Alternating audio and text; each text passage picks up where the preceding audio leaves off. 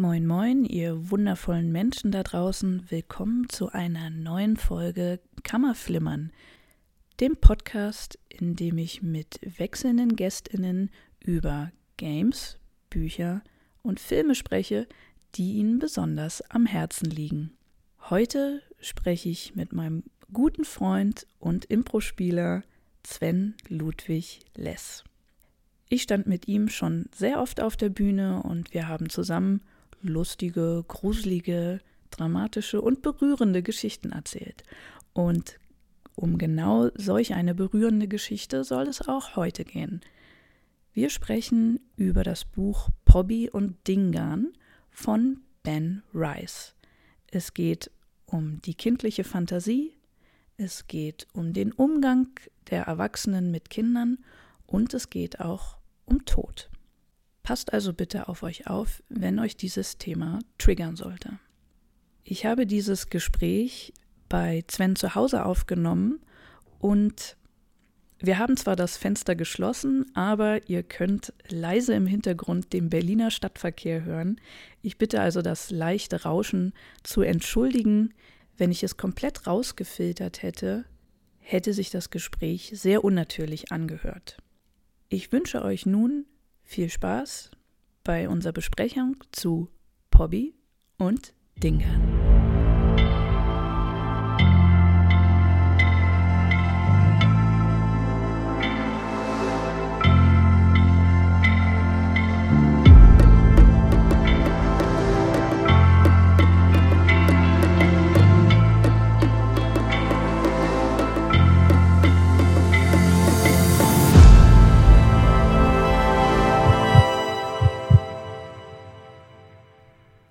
Bei der zweiten Folge Kammerflimmern. Das ist zwar die zweite Folge, die ihr da draußen hört, allerdings ist es die allererste Folge, die ich persönlich auf, aufnehme.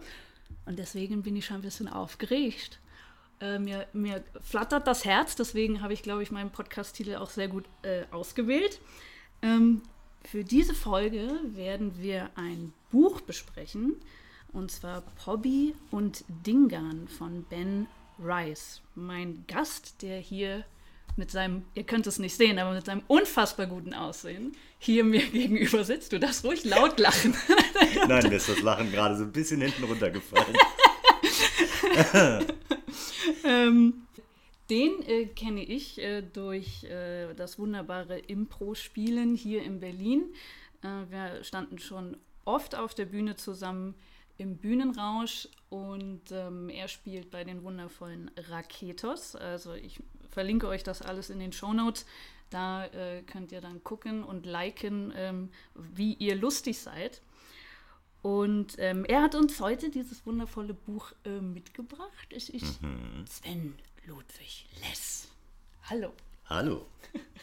schön, schön, dass du da bist. Schön, dass ich da sein kann. Ähm, ist ein kleiner Wunsch wahr geworden. Ich wollte schon immer mal in einem Podcast da, äh, dabei sein. Oh mein Gott. Ja, wirklich. es war, ähm, ich habe immer so überlegt, ah, wie cool wäre das mal. Und dann hören das ganz viele Leute. Und so null wegen hier, von wegen berühmt sein, sondern einfach so ein Thema, wo man Bock drauf hat. Und das, was man sowieso irgendwie auf einer Party spät abends in der Küche sowieso macht, über Gott und die Welt quatschen und sich unglaublich schlau dabei vorkommen, ja. mit Mikro und es anderen vorstellen. Und die finden es dann vielleicht auch noch gut. Ja, absolut. Also ich kann dir gleich sagen, ne, ich äh, starte diesen Podcast mhm. gerade. Also äh, mit Tausenden von Zuhörern ist es hier noch und nicht nur äh, zwei sind. gegeben. Ähm, genau, also ähm, erstmal Hallo an die zwei da draußen, äh, von denen zwei wir dann sind, oder? Mal schauen. genau. Ähm, aber es ist schön, dass ich dir diesen Wunsch äh, erfüllen kann. Schön, dass du da bist. Und ich äh, starte mal mit einer Frage. Hattest du, ähm, als du jünger warst, ähm, Fantasiefreunde? Nein, nicht wirklich Fantasiefreunde. Ich habe als Kind schon so gespielt, viel mit äh, Imagin, also zum Beispiel bei mir waren es meine Stofftiere. Ich hatte unheimlich viele Stofftiere, also hm. wirklich viele. Und die hatten alle Namen, Berufe, äh, Verbindungen miteinander. Also es gibt so eine Situation, die hat mir meine Mutter irgendwann mal erzählt, sie ist in mein Zimmer reingekommen und so eine Horde an Kuscheltieren saß in Reihe und Glied in meinem Zimmer und meine Mutter, was machst du da? Wir spielen Hochzeit.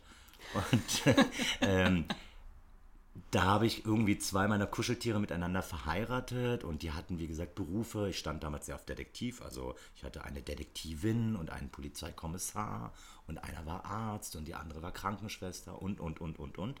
Ja. Und die hatten alle wirklich dann so ihr Leben, aber da, sie waren halt nicht imaginär, keine Fantasiefreunde.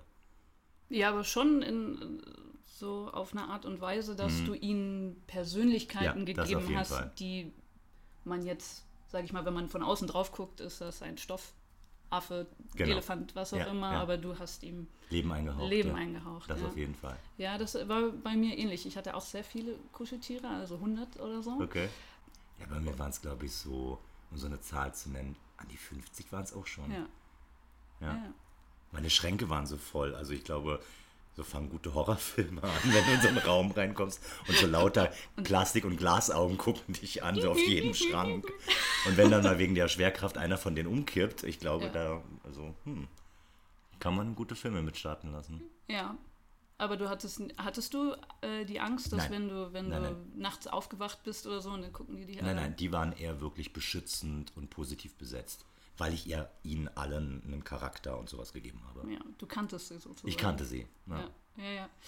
Ganz ähnlich äh, geht es äh, Kelly Ann, unsere gar nicht unsere Hauptakteurin in dem Buch nee, eigentlich. Ähm, aber um sie geht es, auch wenn sie nicht die, die Ich-Erzählerin ist. Wie schon erwähnt, wir, wir werden äh, reden über Pobby und Dingan. 2000 erschienen von Ben Rice. Du hast, du hattest recherchiert 2001 in Deutschland. 2002, oder wenn 2000, ich mich jetzt nicht genau, vertan habe. 2002 in, in Deutschland. Ben Rice, 1972 in Devon, also in England, geboren, hat laut Wikipedia auch nur ein weiteres äh, Buch noch geschrieben, war zu dem Zeitpunkt also noch recht jung. Und das Ganze wurde tatsächlich auch verfilmt äh, unter dem Titel Op Opal Dream, Opal Dream, Opal. Äh, denn es geht auch um Opale, also den Edelstein. Äh, das Ganze 2006 hat auf IMDb eine Wertung von 6,5, also mhm. anscheinend nicht so. Äh, du hast ihn wahrscheinlich nicht gesehen, Nein. nehme ich an. Äh, mir hat er auch vorher nichts gesagt. In der New York Times schrieb Jeff Giles, und ich wechsle jetzt mal kurz ins Englische, ja. Pobby and Dingan is an enormously touching, imaginative, and unexpected novel that just glows in your hands. What's so extraordinary about Rice's novel is how unpredictable it is, how effortlessly it mingles whimsy and gravitas, how its plot races ahead long after you figured it would run out of gas. Würdest du dem zustimmen? Also er sagt hier ja. enormously touching, also sehr berührend, ja, ja. kreativ ähm, und dass man gar nicht weiß, wie es ausgeht. Das ist, äh, Würde ich nicht zustimmen, beziehungsweise jetzt, also wie gesagt, ich habe ja das Buch logischerweise für die Recherche nochmal gelesen. Weiß ich nicht, ob wir darauf nachher mehr eingehen, ne, die unterschiedliche Wahrnehmung von damals zu ja, heute. Absolut. Weil ich habe äh, auch nochmal so beim äh, Überlegen gemerkt, oh Gott, ich habe es gelesen, da war ich 19. Mhm. So. Deswegen kann ich nur sagen, oder hundertprozentig sagen, wie es mir jetzt in, vorgekommen ist. Ja. Ich weiß, dass es mich damals stark berührt hat, aber eher durch, durch eben nicht so Sentimentalität, sondern eher sehr also pointiert. Mhm. So eher einer großen Klarheit.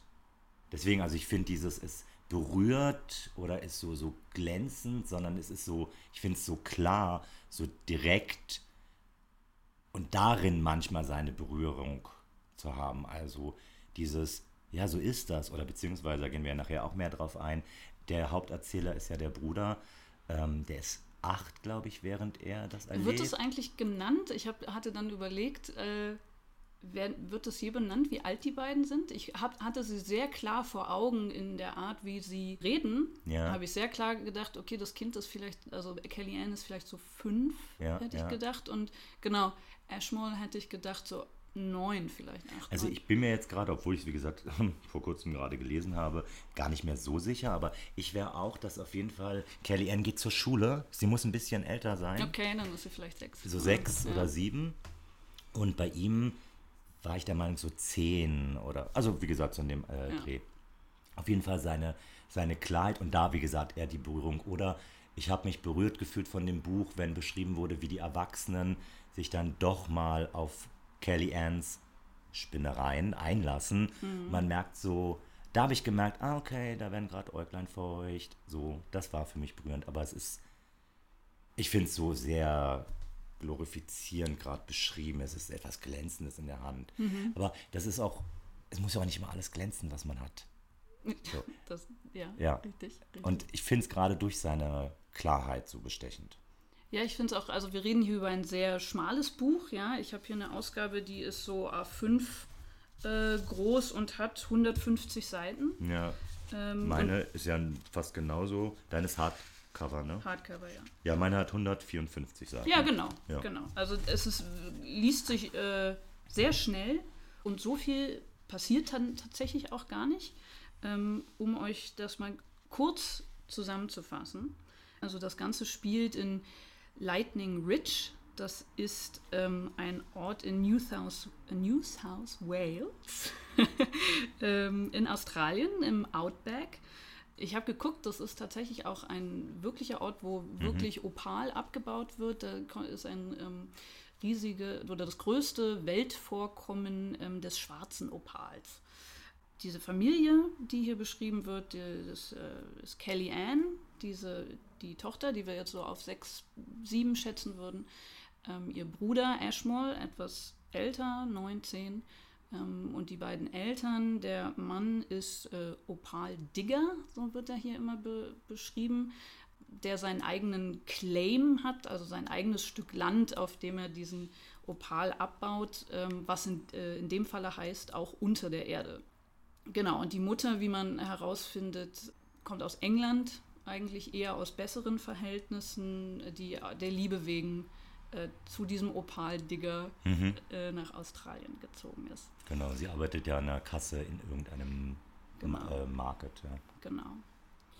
Und Kelly Ann hat zwei Fantasiefreunde, also zwei, ich glaube, einmal wird es als Elfe beschrieben, Als ne? Elfen, ja. Genau. Pobby und Dingan.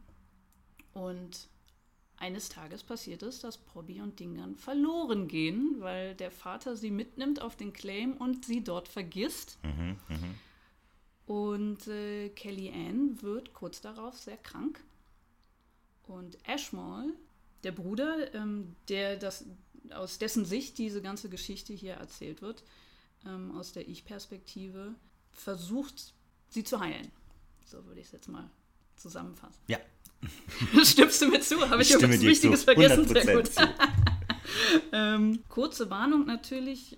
Wir reden natürlich über alles aus diesem Buch. Ähm, das heißt auch Spoiler, falls ihr das Buch Mhm. lesen wollt, äh, dann macht vielleicht hier an der Stelle aus, lest es und hört weiter ähm, danach. Ähm, ansonsten, äh, wenn ihr es nicht selber lesen wollt, dann hört einfach ähm, unseren wundervollen Stimmen weiter zu.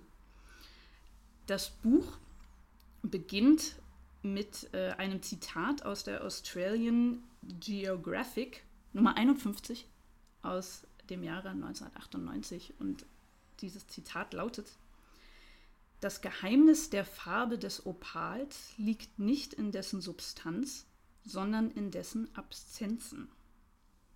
Wie würdest du diesen Satz deuten? Auch in Bezug auf das, was im Buch thematisiert wird. Was halt hineingelegt wird. Also was er einem bedeutet, weil ich meine, wir reden eigentlich von einem Stein, von einer Zusammenkunft von verschiedenen Mineralien oder ich weiß es jetzt nicht ganz genau äh, chemisch, die nur, weil sie nicht so häufig vorkommen, von uns Menschen mit Wert versehen werden. Und es hat ja auch in diesem Buch ganz viel mit dem, was bedeutet mir etwas oder wie viel Wert lege ich etwas, äh, äh, ähm, gebe ich dem. Weil im Endeffekt ist es einfach nur ein Stein. Ja, spannend. Ich hatte es so, so interpretiert, dass man vielleicht auch nicht alles sieht. Ne, es geht nicht um die Substanz, sondern es geht um das, was nicht da ist. Mhm. So, also Absenz, die, die Abwesenheit äh, von dem, das, was vielleicht dem innewohnt, Ja, ja, so. ja, das stimmt. Ähm, aber ich finde deine Deutung sehr, sehr spannend, dass das etwas, wir laden erst etwas auf, wir geben etwas Bedeutung, obwohl es vielleicht für andere nur ein Stein ist. Ja. Es kommt ja später, wenn wir da äh, noch drauf eingehen, ja auch diese Figur vor, der, ähm, die den, äh, der das Museum hat. Und der hat ja eigentlich Kram. Kram. Stehrümchen und Staubeinchen. Ja. So. Und auch erst durch seine Art und wie er es den Touristen verkauft und so etwas, wird das ja erst interessant. Ich meine, das sind, was sind das? Eingemachte Finger, irgendwelche Knochen, aber die noch nicht mal irgendwie eine Bedeutung haben oder wo er nicht mal weiß, was es ist. Und trotzdem ist dieser Ort scheinbar auch für Erschmoll ja ganz wichtig. Ja, auch das, wenn du, also ich, ich denke so an Urlaube zum Beispiel, ne? wenn du was holst dir als, als Mitbringsel, hm. das ist vielleicht eine kleine Muschel oder so, das ist sonst nichts, aber du verbindest das mit diesem einen Urlaub oder diesem einen Erlebnis, was ja. du hattest und auf einmal hat diese Muschel was ganz anderes. Ähm, einen Wert. Einen Wert. Was genau. Wertvolles. Wenn wir bei Kindern bleiben, hier geht es ja nur um Kinder, die sammeln ja auch äh, Dinge, wo du als Erwachsener, ja, okay, ist ein Stock der zehnte mhm. Stock, der nach Hause geschleppt wird, ja. der fünfte Stein, den du irgendwie aus dem Garten mitgenommen hast. Ja. Und die können für Kinder so eine krasse Bedeutung haben. Manchmal geht es auch nicht um das Objekt an sich, sondern um das Sammeln. Sobald das Objekt, der Stein, der Stock zu Hause ist, ist das total unwichtig, aber ne, es ist einfach was, was da rein interpretiert wird. Ja. Äh, das kann ich, davon haben wir sehr viele Dinge mhm. zu Hause. Und wie du sagtest, sobald es zu Hause ist. So, also ich, ich lasse es dann immer noch, ne? Die letztens waren so ähm, Mini-Kastanien, so, also noch keine ausgewachsenen Kastanien, ja, okay. so bla. Eine Handvoll. Hier, das muss unbedingt mit. Alles klar. Ich das drei Tage irgendwie irgendwo hingelegt, das wurde nicht einmal wieder angeguckt. Alles klar, ich, ich schmeiß es weg. Wenn man Glück hat, erinnern sich die Kinder nicht daran, ja. dass es da war, sonst hat man ein Problem. Ja, das stimmt. Aber bei vielen so Alltagsgegenständen von draußen mhm. hast du ja das Glück, dass du davon sehr viele findest. Ja, der nächste Input halt kommt. Ja, also, um, also oft merkt man das ja bei Kindern, wenn das denn dann wirklich der eine Stein ist, ne? ja. also weil wir ja genau davon gerade sprechen. Ähm, der dann mehr bedeutet, dann weißt du das auch, ja. wenn du deinen Kindern zuhörst. So. Aber bei uns Erwachsenen, ich glaube, jeder, der irgendwie mal ausgemistet hat und dann mhm. die eine Schachtel, wo der Brief von dem damaligen Crush, der ja unglaublich, also es ist ein Stück Papier und heute denkt man sich, mein Gott, war das ein Vollpfosten oder eine blöde, ja. also ein blöder Mensch oder so etwas. Aber wegschmeißen kann man den vielleicht trotzdem nicht. Ja, total. Also ich bin immer mal wieder, dass ich so einmal im Jahr so eine Ausmistphase habe. Ja. Und am Ende bleiben doch so die gleichen T-Shirts und so, weil du dann doch irgendeine Erinnerung da hast und ich so, ich ziehe das nicht an, aber wegschmeißen kann ich es auch nicht. Ja, ja. Also bei mir geht es, ohne das jetzt in der Wertigkeit tun zu wollen, sehr wenigen Dingen. Ich kann relativ gut wegschmeißen. Ich habe sogar manche Dinge aufgehoben, rein aus einem logischen Aspekt, so nach dem Motto, ich war so kurz vor dem Mülleimer schon, ach, behalt's mal, falls es dir doch mal irgendwann wichtig ist mhm. und es landete wieder im Schrank. Ja. Ähm, ansonsten, ich benutze halt gerne Dinge zu Ende. Mhm. Ich merke so bei T-Shirts wegschmeißen, so, huch, das habe ich ja schon fünf Jahre. Und dann werden halt neue gekauft. Ja. So. Ja, ja. Also da so einigermaßen, was nicht heißt, dass ich nicht frei davon bin. Also da habe ich auch meine Stehrümchen und Staubeinchen. nicht äh, für die Zuhörer gerade, ich zeige gerade Richtung Schrank, wo ähm, eine He-Man und eine Skeletorburg draufsteht als äh, kleiner alter Nostalgiker, was He-Man angeht. Vielleicht gibt es da später nochmal eine Folge zu He-Man. Ich finde, ich habe es ja auch gerade schon äh, kurz angedeutet, dass diese Kinder, der, der Ashmore, also vor allem der Ashmore, weil aus dessen Sicht wird das Ganze ja erzählt, dass der wunderschön charakterisiert ist in der Art und Weise, wie er spricht. Ja. Ich habe die erste Seite gelesen und, und dachte mir, okay, ich weiß, das ist ein Kind, was da gerade spricht. So, ich lese einmal die erste Seite vor. Äh, versprochen, es wird nicht viel vorgelesen hier in dem Podcast, aber so ein, zwei Sachen äh, wollte ich gerne ähm, euch hier zugute geben. Also so, so fängt das Buch an. So fängt die Geschichte an. Kelly Ann machte die Tür auf und kroch zu mir ins Schlafzimmer. Sie sah ganz verquollen und blass und unglücklich aus. Sie kam einfach so rein und sagte, Ashmole, Pobby und Dingern sind vielleicht tot. Und vielleicht tot ist hier mit einem Bindestrich geschrieben. Also so ein, so ein eigenes Wort von dem Kind. Genau so sagte sie's. Gut, sagte ich. Vielleicht wirst du dann jetzt endlich mal erwachsen und hörst auf, dich wie eine Knalltüte aufzuführen. Da hatte ich kurz Angst, dass es doch um einen, um einen Elternteil sich dreht und dachte, mhm. oh mein Gott. Schon liefen ihr die Tränen übers Gesicht.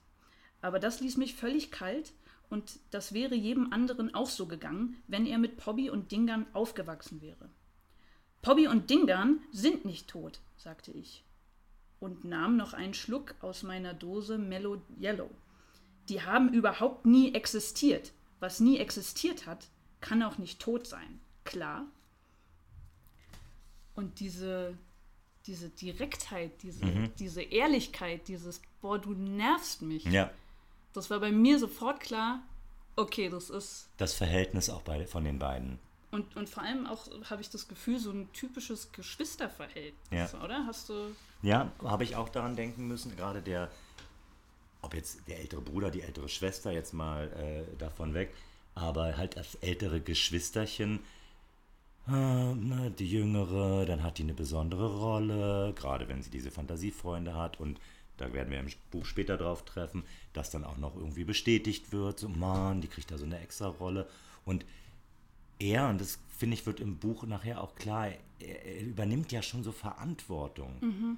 Ob jetzt von den Eltern auf ihn draufgedrückt, so übergestülpt, finde ich gar nicht so. Ich habe so das Gefühl, das ist so ein eigener Antrieb, dass er Verantwortung übernimmt und vielleicht dann auch so ein bisschen dadurch weniger verzeihen kann, man, dass die da so eine Knalltüte ist. Ich finde auch, das hat sowas, wir sprechen ja hier über kindliche Fantasie und ich habe das Gefühl, der Ashmole ist einfach schon über diesen Punkt ja. hinweg, über dieses komplette, ich gehe in dieser Fantasie auf und ich rede tatsächlich mit meinen Fantasiefreunden und nehme sie bei der Hand und glaube wirklich daran, dass sie neben mir sitzen auf dem Stuhl. Er ist auch nicht gefeit vor seinen eigenen Fantasien, ja. aber die haben eine andere Qualität und ich glaube, das ist halt auf, auf Grundlage einfach dass er älter ist. Ja, ich glaube auch, dass der, klar, er hat seine eigenen Fantasien, aber er, wird, er spielt nicht mehr so richtig. Mhm. Das kommt ja in der Geschichte auch äh, ziemlich schnell raus. Er scheint dem Vater oft zu helfen. Mhm. Also der. Er hat, also er verfolgt auch das gleiche, ich, also das, dass er sich so anstecken lässt von, ja. von der Begeisterung seines Vaters. Ja. Und diese, also diese Hoffnung einfach, ja. dieser, wir finden den einen Opal und dann werden wir stinkreich. Mhm. Ja. Genau. Also, und das ist ja auch schon so eine Erwachsenenfantasie, ja. finde ich. Ne? Das ist, ja. Kelly Ann wäre vielleicht eher in diesem, ach, ich habe einen schönen Stein gefunden, cool. Mhm. Und er weiß aber schon, was das für die Familie oder für ihn auch persönlich ähm, bedeuten könnte, dieser Reichtum, der dahinter steckt, diese Bedeutung von Geld. Ja. So.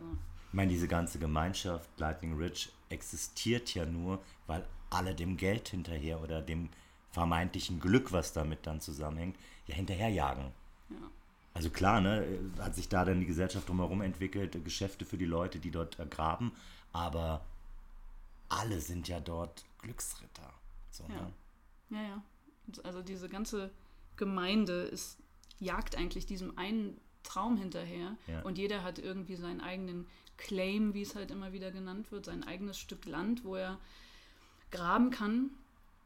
Und es kommt aber nicht raus, ob auch wirklich jeder diesen Traum auch findet. Na, wenn dann glaube ich, wenn ich mich jetzt richtig erinnere, eher so als ach ja, der eine, der hat doch einen gefunden, ne? Mhm. Und dann ist der doch reich geworden und dann, der ist ja auch weggezogen deswegen. Aber es ist nicht so, das war unser Nachbar und das ist vor einem Jahr passiert, sondern als sie davon so berichten, das wird ja auch in einem Nebensatz erwähnt, hast du das Gefühl, ja, das ist wie so eine urbane Legende, so, ja. ne? Ja, und das ist wiederum die Legitim äh, Legitimation dafür, weiterzumachen. Ja, ja.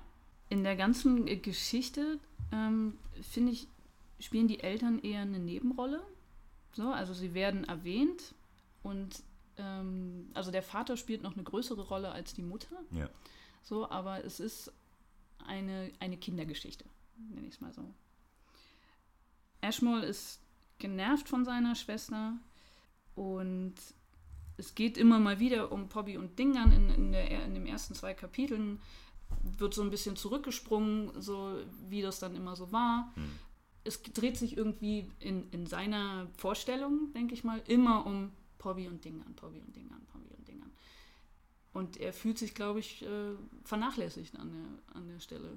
Vielleicht, dass, dass zu viel Aufmerksamkeit auf die Kleine ist und, und es sich zu viel ähm, um die beiden, also um Poppy und Dingern dreht. Ja, ich, das steckt bestimmt da drinne. Mir kam das halt auch ganz oft so vor, als ob er sich so sagt, das lenkt doch eigentlich von dem Wichtigeren ab. Hm. Es geht doch bei uns darum, was wir von erwähnt hatten, ja. den bestimmten Stein zu finden, das reich zu werden, äh, äh, reich zu werden, das Glück zu finden. Und dann können wir uns doch damit nicht beschäftigen, weil wir haben doch eigentlich ein höheres Ziel. Das habe ich auch immer so ein bisschen das Gefühl gehabt, dass er das so den Opal, ja, er wertet, ja. den Opal zu finden, warum wir alle hier sind. Er, er verehrt auch seinen Vater, also mhm. für ihn ist der Vater, obwohl er auch benennen kann, dass der Vater zu viel trinkt und na, auch vielleicht nicht immer also, äh, die beste Laune und sonstiges so hat, trotzdem glorifiziert er dann schon so ein bisschen. Und ähm, da passt das nicht rein, dass sich dann Papa darum kümmert, um die Spinnereien von meiner Schwester. Ja. Weil wir müssen doch graben. Ja, total. Und an einem Abend eskaliert das Ganze so ein bisschen mhm. und der, der Vater geht mal raus und kommt wieder rein und ist auf einmal totaler Fan von Poppy und Dingern. Ja, es, er hat aber auch vorher ordentlichen Einlauf von der Mutter bekommen. Ja. Und ich bin auch der Meinung, da floss auch so ein bisschen Vorgeschichte, so mhm. nach dem Motto, guck mal, was ich hier alles so für dich aufgegeben habe. Ja und du entweder bist du am Graben oder säufst und träumst vor dich hin, jetzt sei auch mal Familienvater. Und dann kommt er ja, wie du es gerade sagst, rein mit so einer anderen Haltung und Mindset verändert. Und jetzt nehme ich Poppy und Digan mal mit auf, zum Claim. Er hat ja einen Hintergedanken. Er will ja eigentlich, weil in der Schule die Lehrerin, die doch angesprochen hat, dass Kelly Ann während des Unterrichts immer mit den beiden spricht. Mhm. Und sie deswegen auch von den anderen Schülern halt ähm, gemobbt wird und die Lehrerin sich Sorgen macht, will er das so ein bisschen verbinden. Ich nehme die beiden mal mit zum Graben und du kannst in die Schule ganz entspannt. Ja, und dann nimmt das Unglück seinen Lauf. Und dann vergisst er sie dort und Ashmole freut sich, weil er schon weiß, so, er hat sie mit Sicherheit vergessen. Aber auch an der Körperhaltung sieht er das an. Der Vater kommt zurück, schmeißt sie auf die Couch, macht sich ein Bier auf ja, ja. und so nicht nach dem Motto, oh, ich komme mit den beiden zurück, weil äh, Kelly Ann ja auch wirklich immer sagt, nee, die stehen hier, oh, du bist auf sie draufgetreten. Oder wenn sie sie anfasst, dann ne, hat sie auch so eine Körperhaltung, als ob sie was trägt. Das übernimmt ja der Vater, als er sie mitnimmt. Und der kommt halt rein, wie er immer reinkommt. Der trägt halt die beiden nicht. Genau. Und das kriegt sie leider mit. Und nun tut der Vater wahrscheinlich das, was wir alle tun würden, mhm. nämlich mhm. behaupten. Mhm. ähm, ach, die spielen hinten im Garten oder die sitzen auf der Couch. Ähm, er behauptet, natürlich habe ich sie mitgenommen. Natürlich hat er sie vergessen. Aber natürlich denkst du dir aus, so, ja, die sind ja sowieso nicht da. Ne? Das sind ja hier unsichtbare Wesen, mit denen ich hier spreche. Da kann ich mir ja ausdenken, dass die hinten im Garten ja. spielen. Ja. Und Kelly Ann weiß aber, mm -mm. nein, so ist es nicht. Es geht ja um dem Buch auch um Glaube. Absolut. Mhm. Und der Vater hat vergessen, an sie zu glauben. Mhm. Und ne, also das finde ich so in, die, an dieser Stelle so interessant, weil er, er hat ja auch nicht an sie geglaubt, als er sie mitgenommen hat. Da hat er halt eine Show gespielt, ja. so, die Kelly anscheinend bei ihm abgenommen hat. Aber als er zurückgekommen ist, hat er nicht sozusagen den Glauben wieder mitgebracht. Also ja. das finde ich irgendwie so. Ja, ja, ich glaube, es hätte jetzt keinen Unterschied gemacht, ob er dort auf dem Claim so getan hätte, als würde er sie ins Auto setzen oder so. Nein. Aber er hätte sie im Kopf ja. mittragen müssen. Ja, genau, im ja. Kopf mittragen müssen. Und das hat Kelly Ann gespürt. Ja. So. Und dann wird Kelly Ann krank. Also sichtlich krank. Ja. Das ist jetzt nicht so, ach, mir geht's schlecht oder mir, so, so mir ist langweilig oder irgendwas, sondern sie wird wirklich körperlich krank. krank. Körperlich krank. Also sogar so krank, dass selbst ihr älterer Bruder sich Sorgen macht. Ja. Und ich glaube, da, da, muss schon einiges passieren, dass ältere Brüder ihre, sich Sorgen machen um ihre kleinen Schwestern. Und ähm, sie suchen die beiden. Na, sie gehen einmal auf den Claim, weil es war ja klar, du hast sie irgendwo dort vergessen. Ja. Also gehen sie dorthin, suchen. Und der Vater sucht auch auf dem Nachbarclaim, wo Ja. der Old Sid ja. Mit seiner Flinte, also so, Und so, seinem Hund, so einen typischen alten Digger, wie, wie ihr ihn euch vorstellen würdet. dem Der, fehlt bestimmt auch ein Zahn. Ja. Oder er hat nur noch einen. und er hat so einen Strohhut auf. Ja. Und am besten noch, aber das ist dann schon fast texanisch, so Ja. eine olle Latzhose. so. Und der sieht nur, ey, der Vater sucht hier auf meinem Claim, der will meine Opale klauen. Ja. So. Das Ganze eskaliert. Die Polizei wird einmal gerufen und der Vater haut dem Old Sid einmal auf die Nase. Und zwar, weil er ihn mit dem Wort Claim-Ratte bezeichnet. Und Claim-Ratte ist dort in dem Ort eine Bezeichnung, die schlimmer als Mörder ist. So wird es Ja. auch wirklich benannt. Eine Claim-Ratte, weil ja dort jeder das Glück sucht und dann hat jemand an ihrem Glück gekratzt. Also das ist so emotional aufgeladen, dass es eins der schlimmsten Wörter ist. Ja. Und der Vater dann mal zuschlägt. Und dann haben wir eben nicht nur die Kelly Ann, die genau danach dann nämlich krank wird, als Poppy und Dingban da nicht gefunden werden, sondern wir haben gleichzeitig auch noch, äh, dass sich das natürlich in dem Ort ähm, rasend schnell verbreitet. Äh, hier der Olde Williamson ist eine Claimrate. Also das ist wie so ein Ausgestoßener jetzt aus der ganzen ähm, Gesellschaft dort. Ja. Und beides nimmt den Ashmole ziemlich mit, weil wir haben ja schon erkannt, A, er verehrt seinen Vater, B, er träumt auch das Gleiche. Und jetzt wird seine, sein Familienname so durch den Dreck gezogen, Ja. obwohl das ja alles gar nicht stimmt. Die Ja. Leute glauben an etwas, was nicht stimmt. Ach, guck an. Es geht also doch, auch wenn man größer ist. Ja. Und Ashmole ähm, denkt sich, ich glaube, wenn wir vielleicht irgendwie Pobby und Dingan wiederfinden würden, aber eigentlich kann das ja nur Kelly Ann, könnte ich doch zumindest die Leute animieren, dass sie suchen. Oder wie er sagt, so tun, als wenn sie suchen würden. Und wenn das dann Kelly Ann sieht, das muss sie doch dann wieder gesund machen. Ja. Und er äh, schreibt auch eine Vermisstenanzeige und die lautet: Vermisst, Hilfe, Kelly Ann Williamsons Freunde Pobby und Dingan. Beschreibung: Erfunden, still, Finderlohn. Auf das Wesentliche reduziert. Das fand ich schon, das, wieder dieses, dieses Kindliche Ja. dahinter, finde ich so schön. So Ja. einfach, genau, ehrlich, ne? Ich weiß, dass das ja alles Schwachsinn ist, aber wenn wir jetzt alle mal hier an einem Strang ziehen, dann geht es meiner Schwester wieder gut. Ja.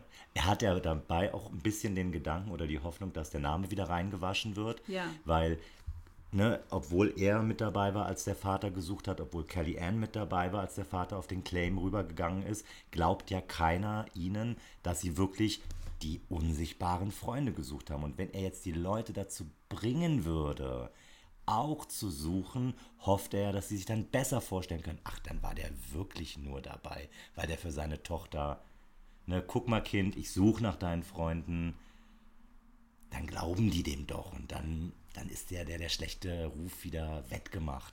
Ja, auch äh, tatsächlich vielleicht eine emotionale Verbindung Ja. an der Stelle. Ne? Ich helfe dem kleinen Mädchen und dann bist du ja emotional verbandelt mit diesem Kind, dann kannst du ja den Vater nicht wirklich hassen. Genau, dann ist, dann, dann tut die Familie einem ja auch leid. Ja, Ja. genau. Ich weiß gar nicht, ob er das so bewusst macht, aber so ein bisschen. Ich Also, glaube, also, so- so- nicht so tak tak äh, taktisch, Ja. glaube ich nicht, aber er sagt ja schon ähm, dieses, ich will mal den Namen wieder reinwaschen. Das Ja, ist ja auch ja. schon, auch Das schon seine fällt, Absicht, ja. ja. genau. Und das äh, Spannende ist, dass er auf Menschen trifft und auch in dem ganzen Buch werden dann immer wieder Menschen beschrieben, die selber Träume haben, die selber Fantasien haben, die selber irgendwas nachhängen, was vielleicht mal existiert hat, was sie sich wünschten, was existieren würde. Das ist Ashmore selber zum Beispiel. Ähm, er versetzt sich gerne in eine Fantasie, wo er ein cooler Geheimagent ist, Mhm. nämlich James Blond. Hast du rausgefunden, warum nicht James Bond? Na, ich dachte einfach, er, er hat das falsch gehört oder so. Das war auch so meine, ob er das einfach mal. Also im ersten Moment dachte ich so, ah, okay, er sagt das mit Absicht, weil er ja, dass es seine Erfindung ist, Ja. so wie manche Kinder ja ähm, den ähnlichen Namen nehmen und dann aber eher das Gefühl haben, das habe ich mir jetzt ausgedacht. Und dann dachte Ja. ich aber auch so, nee, hat er es mal falsch mitbekommen? Ich glaube schon, dass das, dass das sowas ist. Also, äh, niemand schlägt mich im Schach und ich schätze, eines Tages werde ich ein echter Großmeister oder sowas. Entweder das oder ein Geheimagent wie James Blond. Ja. Ne? Ähm, da haben wir natürlich auch so eine, so eine typische Kinderfantasie. Ne? Ich, ich laufe durch das Outback und nimm mir einen Stock und schieß die fiesen Feinde tot. Oder hab so eine Allmachtsfantasie. Ich glaube, da geht es auch drum, weil egal wie cool er tut und egal wie cool er natürlich auch die Fantasie seiner Schwester von der Wertung her runterpackt, weil ne, Opal finden ist ja das Wichtigste. Trotz dessen, glaube ich, fühlt er sich auch machtlos, weil am Anfang wird ja auch beschrieben, sie sind ja in den Ort gezogen, also sie haben ja da nicht von Anfang an gelebt, also weder Ashmore noch Kelly Ann sind dort geboren worden, die haben ja sogar am Anfang auf dem Claim in einem Wohnwagen Ja. gelebt und haben sich scheinbar sehr stü also stückweise dann dieses Haus leisten können. Es wird ja auch beschrieben als, ich glaube auch, es ist runtergekommen so ein bisschen, da bin ich mir jetzt gerade nicht sicher. Man, man hat es auf jeden Fall so vor Augen, ne? Ja. dass das, das Outback und da steht nur ein Wohnwagen drauf und das ist eine Familie zu viert. Das kann nicht Ja. großartig. Äh, Die Sprünge sind da nicht riesig, die Ja. sitzen jetzt nicht auf einmal in der Villa. Und auch er, glaube ich, hat das Gefühl von eben Machtlosigkeit und dann gerade, was du sagst, eine Omnipotenz. So bei, als James Blond bin ich halt bemächtigt. Und das brauchen Kinder manchmal. Und da hört es aber auch nicht auf. An einer Stelle betet er zu Gott, Mhm. was auch Glaube Ja. ist an etwas, was wir nicht sehen können. Aber auch im Nachhinein her. Er betet und dann im Nach so nach dem Motto PS, ach ja, übrigens, das war an Gott. Genau. Achso, ich habe gar nicht erwähnt. Äh, genau. Dieses Gebet ist für Gott oder jeden anderen mächtigen Typen, der mich hören kann. Ja. Und dann, und ich fragte mich dabei, ob es nicht besser wäre, zu jemandem Cooleren zu beten, wie zum Beispiel James Blond.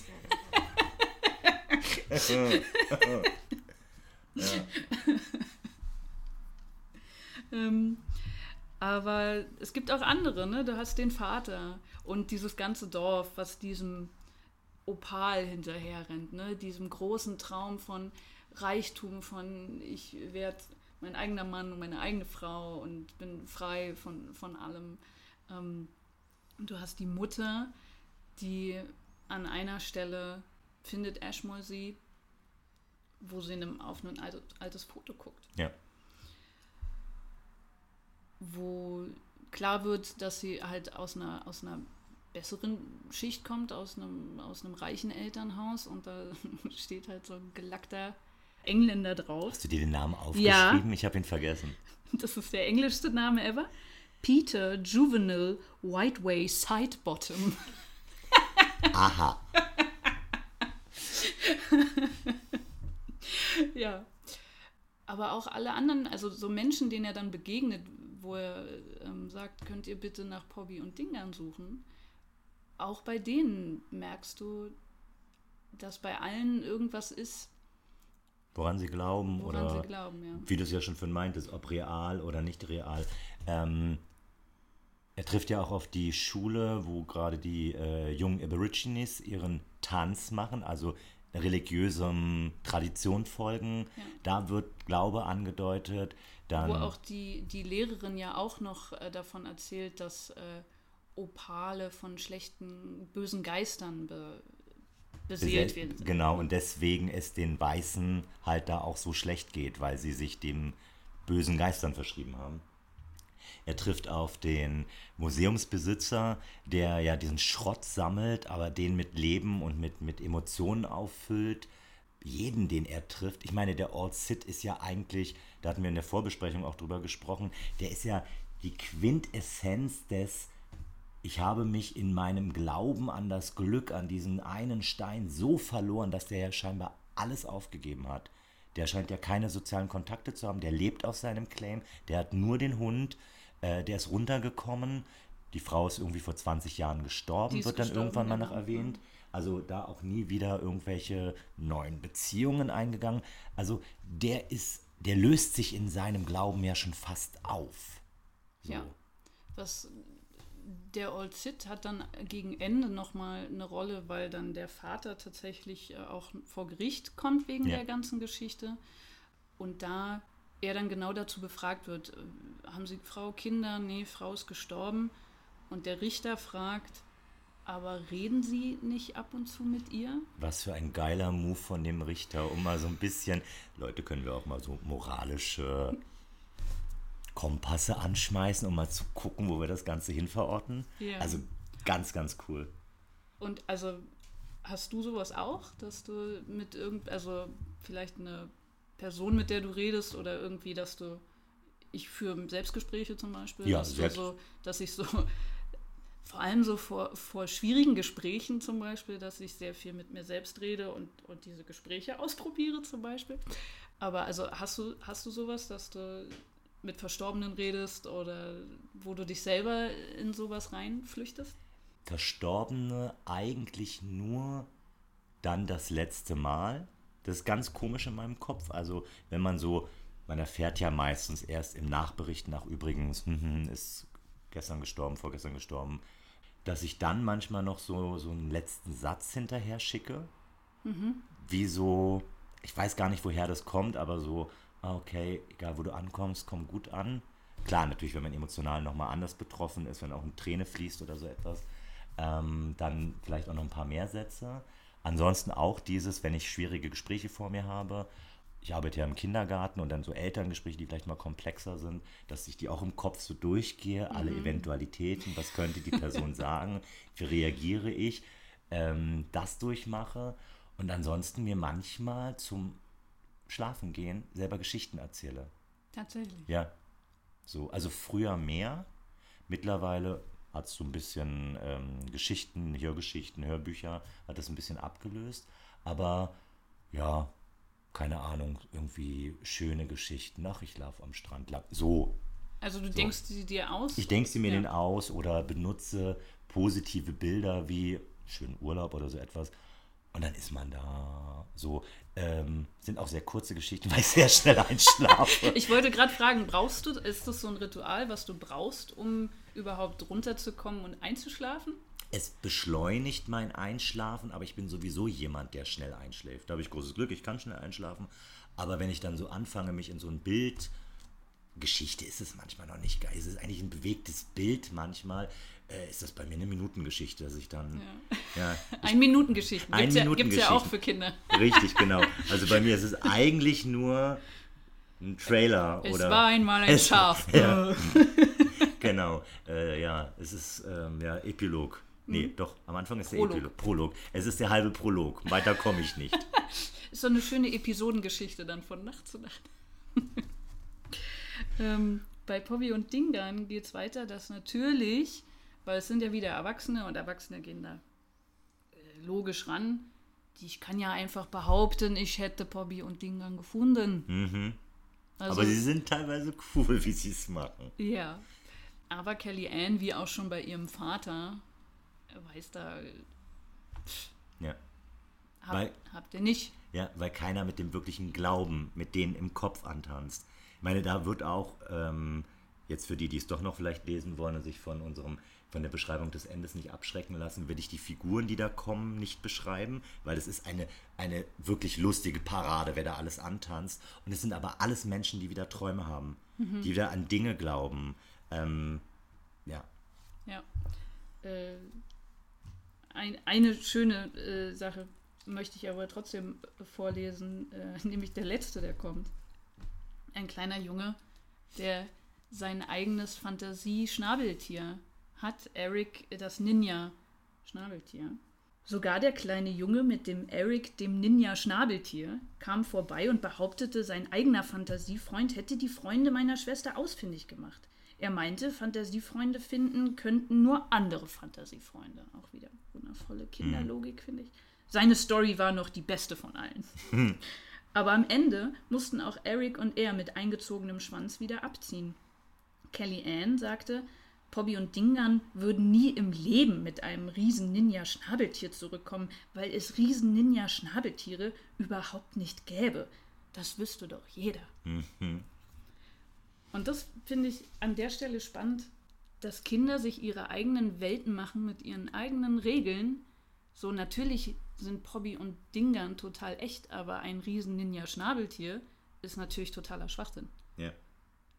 Und ich weiß nicht, ist es was Natürliches oder ist es, weil sie zwar an ihre eigene Fantasien, in dem Fall Carrie Ann, an ihrer eigenen Fantasie so festhält, aber sonst ja immer zu hören bekommen hat, das ist nicht real und deswegen ihre Fantasie, weil sie sie braucht, akzeptiert und auch verteidigt, die Fantasien anderer aber dann abtut, weil sie hat ja immer zu hören bekommen, eigentlich gibt es das nicht. Ich weiß es nicht. Ich habe so hab also, also in meiner so emotionalen Wahrheit ähm, würde ich sagen, sie hat ihre eigene Fantasie und da passt dieses Schnabeltier, nee, das ist also Unsinn für sie. Mhm. Also wirklich, dass das so, das geht dann nicht mit rein. So, weil, weil das für sie nie ein Thema war. Äh, natürlich bilde ich mir keine Schnabeltiere ein. Ja. So, weil kleine Elfenkinder machen doch viel mehr Sinn. Mhm, okay. ähm, dass das gar nicht so was ist, äh, von, von außen induziert ist, glaube ich nicht. Okay. So. Also so habe ich es gelesen, aber ja. ich weiß auch nicht, wie es jetzt, sage ich mal, im wirklichen Leben ist, wie, wie sensibel Kinder da drauf reagieren würden. Ja, unterschiedlich. Also klar gibt es auch diese Situation, ich akzeptiere keine andere Fantasie neben meiner. Wenn jetzt Kinder, und in dem Fall ist es ja nicht so, weil die haben, sind ja nicht aufeinander getroffen um miteinander zu spielen. Und dann hm, in dieser, ja, in der Spielentwicklung gibt es ja den Teil der Kooperationsspiele. Ich gebe einen Teil mit rein, du gibst einen Teil mit rein. Und dann so sozial kompetent, wie ich gerade in meinem Entwicklungsrahmen bin, kann ich das zulassen oder ja. nein, das Auto fliegt nicht, äh, als ein Beispiel. Ähm, aber da wird schon zugelassen. Ne? Jeder gibt seinen Teil mit rein. In dem Fall ist es ja ein Extrem. Ja. Das und stimmt. in dem Fall ist es ja für sie auch lebenserhaltend. Also es ist ja, sie wird krank, weil die nicht da sind. Da kann sie sich nicht noch mit was anderem beschäftigen. Ja. Ja, das ist ein guter Punkt, dieses, es ist nicht beidseitig gerade gewollt ja. überhaupt, ne? Dass das vielleicht auch einfach ein Zumachen ist, von wegen, ich kann mit deiner Fantasie auch gerade gar nichts anfangen. Ja, bin ich gar nicht bereit für. Keine ja. Kraft für. So. Der nächste Schritt, ähm, der dann passiert ist, dass Ashmole nochmal sagt, okay, dann gehe ich jetzt doch mal runter in diese, in diese Höhle, in, dieses, in diesen Tunnel, in diesen, äh, er beschreibt, wie er eine lange Leiter runterklettert. Ja. Also es ist sehr tief unten. Und dass er da nochmal nach Bobby und Dinger sucht. Und da wurde mir als Mutter ein bisschen schlecht. muss ich mal sagen.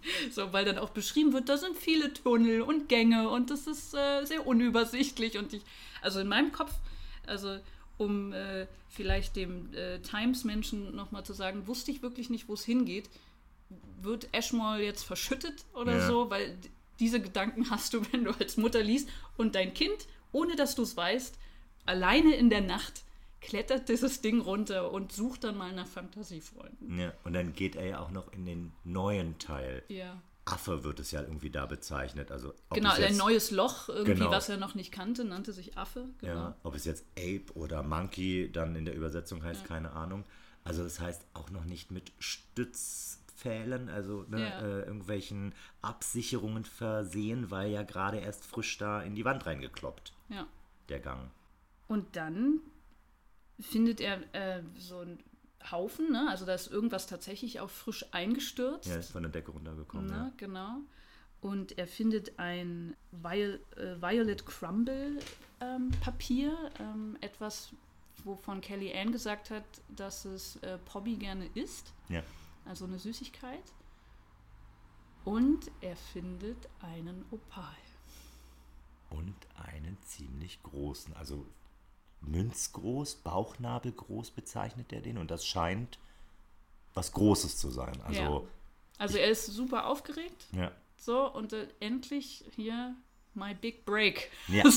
Our big break. ähm, und was Kelly Ann aber auch gesagt hat, ist, dass Dingan einen Opal als, als Bauchnabel hat. Ja. Und Ashmole ist klar, okay, Bobby und Dingan wurden hier verschüttet, weil das ist ganz klar, du hast dieses Violet Crumble Papier, das ist, was Bobby gerne gegessen hat. Und dieser Opal ist bauchnabelgroß. Die beiden sind hier verschüttet, das ist ganz Und klar. das ist so dieser Moment, wo er wirklich anfängt, an die beiden zu glauben. Das ist äh, total klar für ihn, dass das nichts anderes sein kann. Ja. So, und äh, kurz bevor er da, dahin geht, sa- ist hier auch so ein, so ein schöner Satz. Er beschließt also dahin zu gehen und sagt, ich dachte mir, Kelly Ann würde das zu schätzen wissen und sie würde sich sagen, dass ich ziemliche Fortschritte gemacht hatte seit damals, wo ich in die Luft geboxt hatte, wo angeblich Pobby und Dingan waren. Und ich wollte nicht, dass sie mit dem Gedanken starb, ich wäre die Sorte Ashmole, der an nichts glaubte. Da musste ich kurz schlucken, weil er so in einem Nebensatz Ja. einfach schon über den Tod seiner Schwester nachdenkt. Ja, weil die Erkrankung ja wirklich immer schlimmer wird. Ja, es wird auch immer wieder über Krankenhaus geredet und so und dass das für ihn aber schon so eine Realität angenommen hat, so wenn ich nichts tue, wenn ich diese beiden nicht finde, dann stirbt meine Schwester. Ja.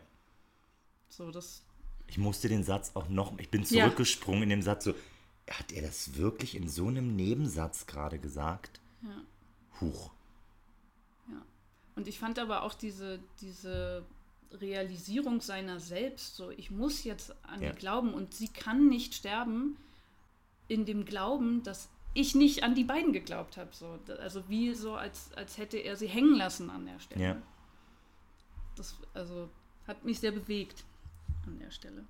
Er geht zu Kelly Ann und sagt, ich habe die beiden gefunden, sie sind verschüttet, sie sind tot und hier ist der Opal als Beweis. Und er, also ich an der Stelle dachte, yay, Die Geil. Familie kommt aus dieser Situation raus. yay, genau. Jetzt gibt's Kohle. genau. Aber nein.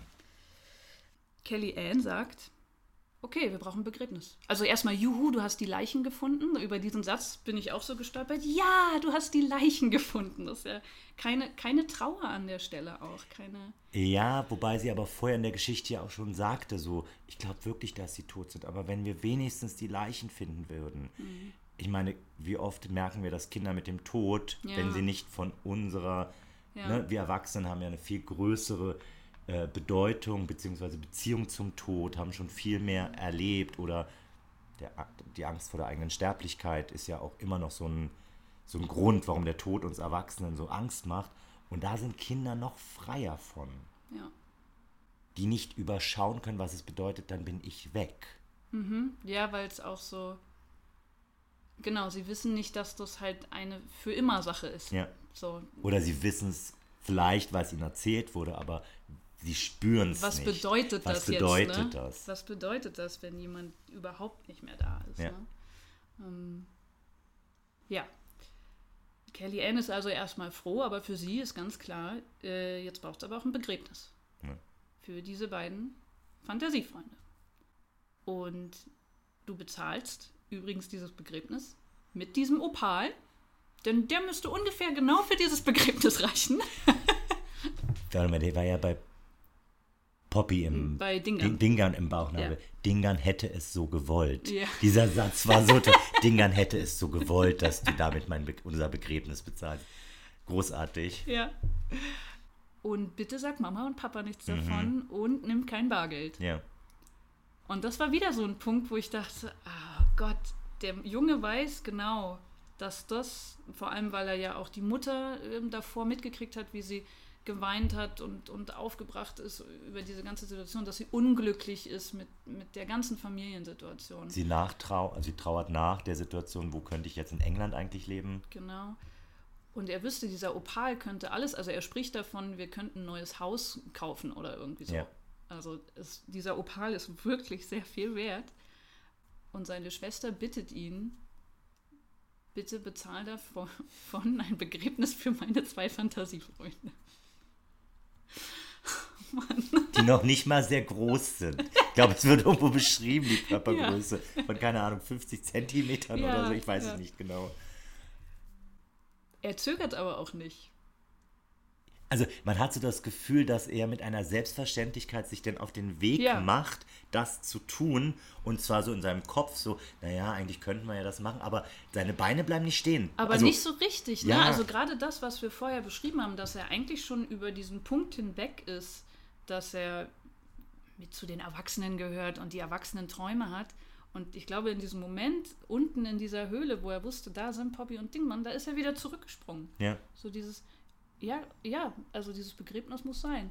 Immer noch im Hinterkopf auch, weil das braucht meine Schwester, ja. um zu überleben. Ja, das so. ist sein großes Ziel. Und er macht es genau so. Ne? Der, der äh, Mensch da auf dem Friedhof, der freut sich seines Lebens. Also er es kommt nicht so raus, aber es wird einmal nachgefragt, äh, wissen deine Eltern davon? Oder? Nee, es wird auch gefragt, hast du es geklaut? Also, ja, ja, stimmt, stimmt. So. Weil ist ja immer noch Claimrattenfamilie, ja, ne? Ja, ja. Aber es wird genau so umgesetzt, wie Kelly Ann sich das wünscht.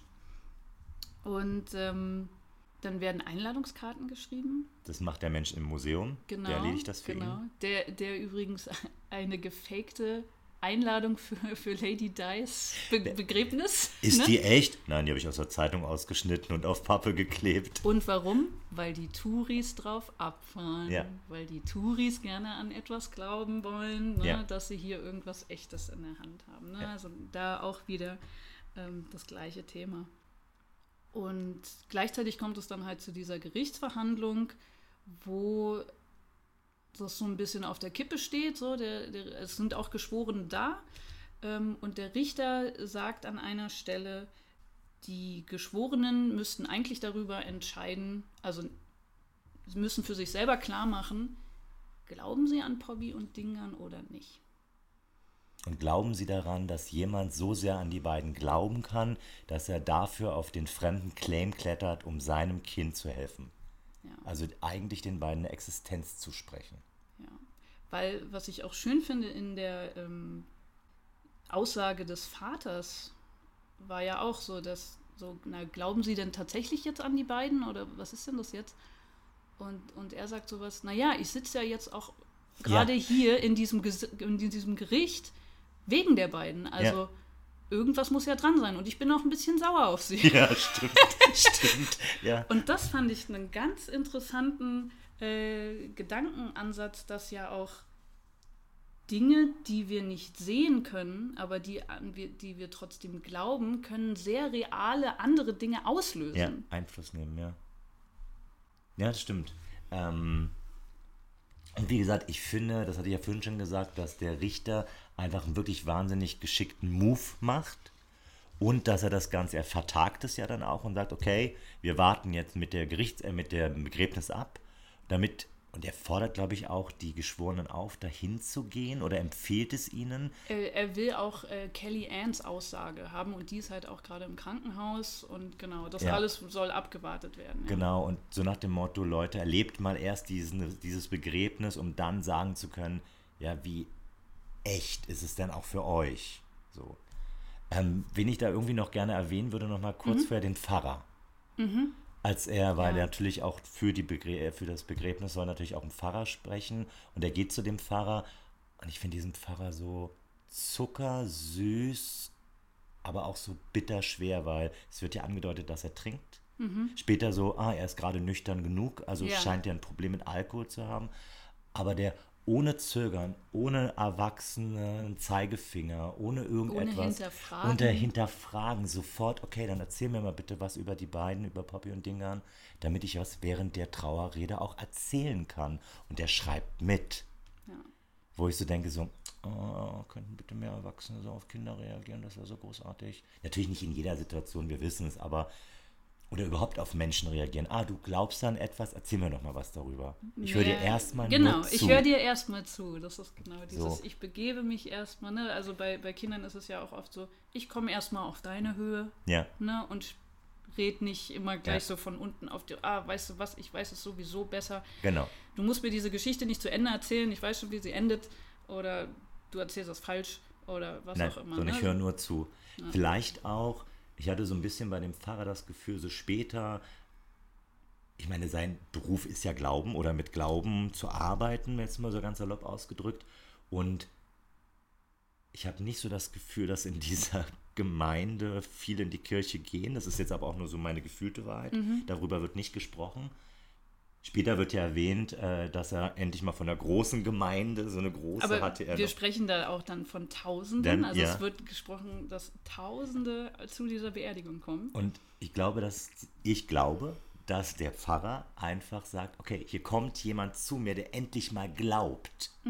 Und deswegen gehe ich erstmal voll auf den ein, Ja. weil er vielleicht sonst in seinen Reden in der Sonntagspredigt nicht viele hat. Wird nicht beschrieben, ist so mein emotionales Bild, was da entstanden ist. Ja, tatsächlich habe ich auch das Gefühl, dass auch diese ganze Gemeinschaft ist jetzt auch nicht eine große Gemeinschaft Ja. tatsächlich, dass da nicht viel Gemeinschaftssinn auch dabei ist, Das, glaube ich, ist aber auch bedingt dadurch, dass jeder hofft, auf seinem Stück was zu finden.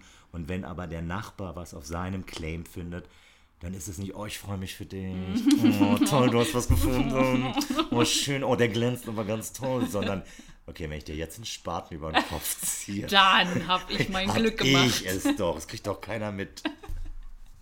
Ja, das kann natürlich gut sein. Wo dann aber doch die Gemeinschaft dann zusammenkommt, ist tatsächlich äh, zu diesem Begräbnis, was einfach sehr real durchgeführt wird. Ja. Wird äh, die Särge werden getragen und in das Loch gelassen. Es wird gesprochen, es wird geweint, es wird gesungen. Auch wieder Fantasiewesen, die etwas sehr Reales Auslösen. auslösen. Ja. Die singen für zwei leere Kisten.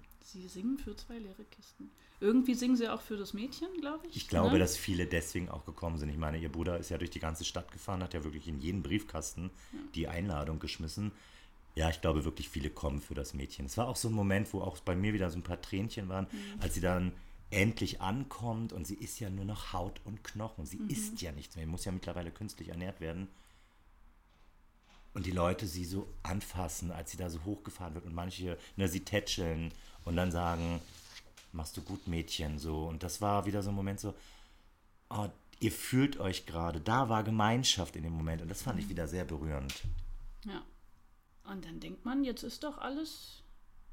Jetzt ist die Messe doch gesungen hier. Mhm. Jetzt kann Kelly Ann doch endlich wieder zu neuer Blüte er, Ja. erblühen. Ähm, in einer Kritik aus, einem, äh, aus dem Tagesspiegel äh, hieß es damals, wer das Buch seinen Kindern vorlesen möchte, sollte vorher Schluss machen, den Rest allein im Bett lesen und dann vielleicht weinen. Mhm.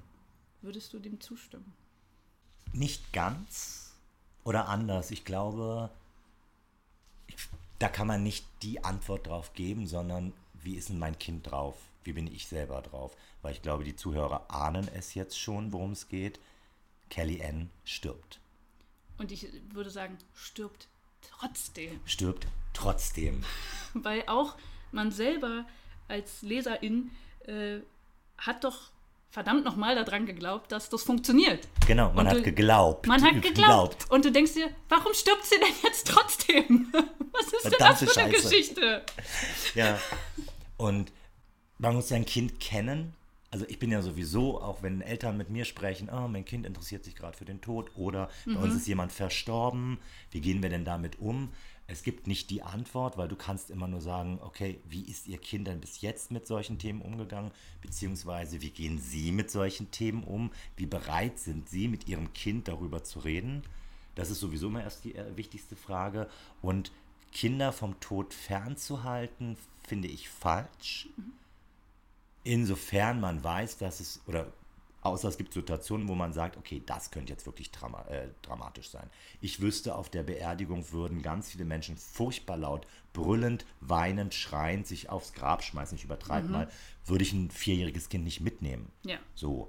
Wenn man aber weiß, okay, die Leute würden mit ihrer Trauer zwar offen und ehrlich umgehen, aber in so einem Rahmen, dass ich mit dem Kind drüber reden kann und sagen kann, ja, wir sind alle furchtbar traurig gerade. Das kennst du doch auch, weil Kinder kennen ja wohl nichts besser als traurig sein. Ja. Traurig ist eins der Grundemotionen, äh, die, die jedes Kind kennt. Und mal Erwachsene traurig zu erleben, eben, man muss halt da so mit dem Kind offen umgehen und sagen können, du, ich bin jetzt auch traurig. Ja.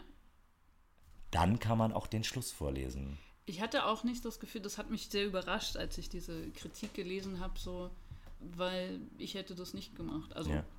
nicht nicht gelesen. Ja. ich hätte es gelesen. So, ähm, aber mich hat es trotzdem überrascht. So, mhm. Weil ich wirklich, ich bin so äh, vom Happy End-Denken einfach ausgegangen, so, ja, natürlich wird das jetzt alles wieder gut. Und irgendwie finden sie noch ein Opal. Ja, das war auch als. Da, ich habe mich erinnert beim nochmal jetzt eben lesen, so. dass ich damals dachte, die müssen doch jetzt noch ein Opal finden, weil die müssen doch noch reich werden, also ne, ja. reich werden, aber ähm, die müssen doch noch ihr Glück finden. Ja. Aber darum geht es einfach gar nicht. Darum geht es nicht. Die letzten ähm, Sätze, was ich sehr schön finde, ähm, dass er sagt, dass ähm, die ganze Gemeinschaft, dass man immer wieder beobachten kann, dass Leute stehen bleiben mhm. auf der Straße und auf einmal mit äh, Kelly Ann Williamson reden, obwohl sie nicht da ist. Und dazu sagt er dann, und der Rest der Welt hält uns alle für totale Spinner, aber sie können sich von mir aus mit ihrem eigenen Hintern unterhalten, wenn es ihnen Spaß macht. Denn sie sind allesamt Knalltüten, die keinen Schimmer davon haben, wie das ist, an etwas zu glauben, was schwer zu sehen ist oder nach etwas zu suchen, was total schwer zu finden ist. Und ich finde, dass er das gleiche Wort benutzt, Knalltüte, mhm. so wie er ganz am Anfang seine Schwester bezeichnet hat, dass sie eine Knalltüte ist, weil sie an etwas glaubt und am Ende benennt er alle anderen Leute, die nicht daran glauben, glauben als ja. Knalltüten. Ähm, Finde ich eine schöne, einen schönen Kreis, der da der da geschlossen wird an der Stelle.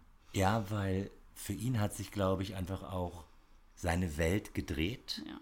Der ist auch, wenn wir vorhin meinten, Huch ist, oder das heißt Huch, aber A ist ja nochmal ins die kindliche Fantasie zurückgerutscht, ist der mega gereift. Mhm. Der kommt aus dieser Geschichte heraus. Er beschreibt ja selber auch, dass er mit seiner Schwester dann spricht. Und der kommt super reif eben darauf raus, weil der hat da so einen großen Schritt gemacht, sich in Menschen hineinzuversetzen und eben auch die Kraft des Glaubens zu verstehen, was das einem geben kann. Und ich meine, das ist jetzt hier keine Verherrlichung von wegen, hey Leute, wir müssen alle an Gott glauben, dann geht es uns alles besser. Ne? Darum geht es ja gar nicht. Sondern so diese ernsthafte, ich glaube an etwas, auch wenn es mir nicht bewiesen werden kann. Und das ist gut, das gibt mir Kraft, daraus schöpfe ich, das ist mein Motor, und das hat der mit seinen, wie alt er jetzt auch immer ist, wir sind ja nicht hundertprozentig sicher, aber wenn er das mit zehn schon gereilt hat, dann können ich Erwachsene, die haben das heute noch nicht gereilt. Hm. So. Das auch stehen lassen zu können, weil ich meine, wie oft diskutieren ja auch Erwachsene untereinander, was daran glaubst du? Mhm. Oder versuchen einen so krampfhaft zu überzeugen von irgendetwas. Kann auch gut sein, man kann sich auch aus Freude mit jemandem bis aufs Blut äh, über ein Thema ausdiskutieren.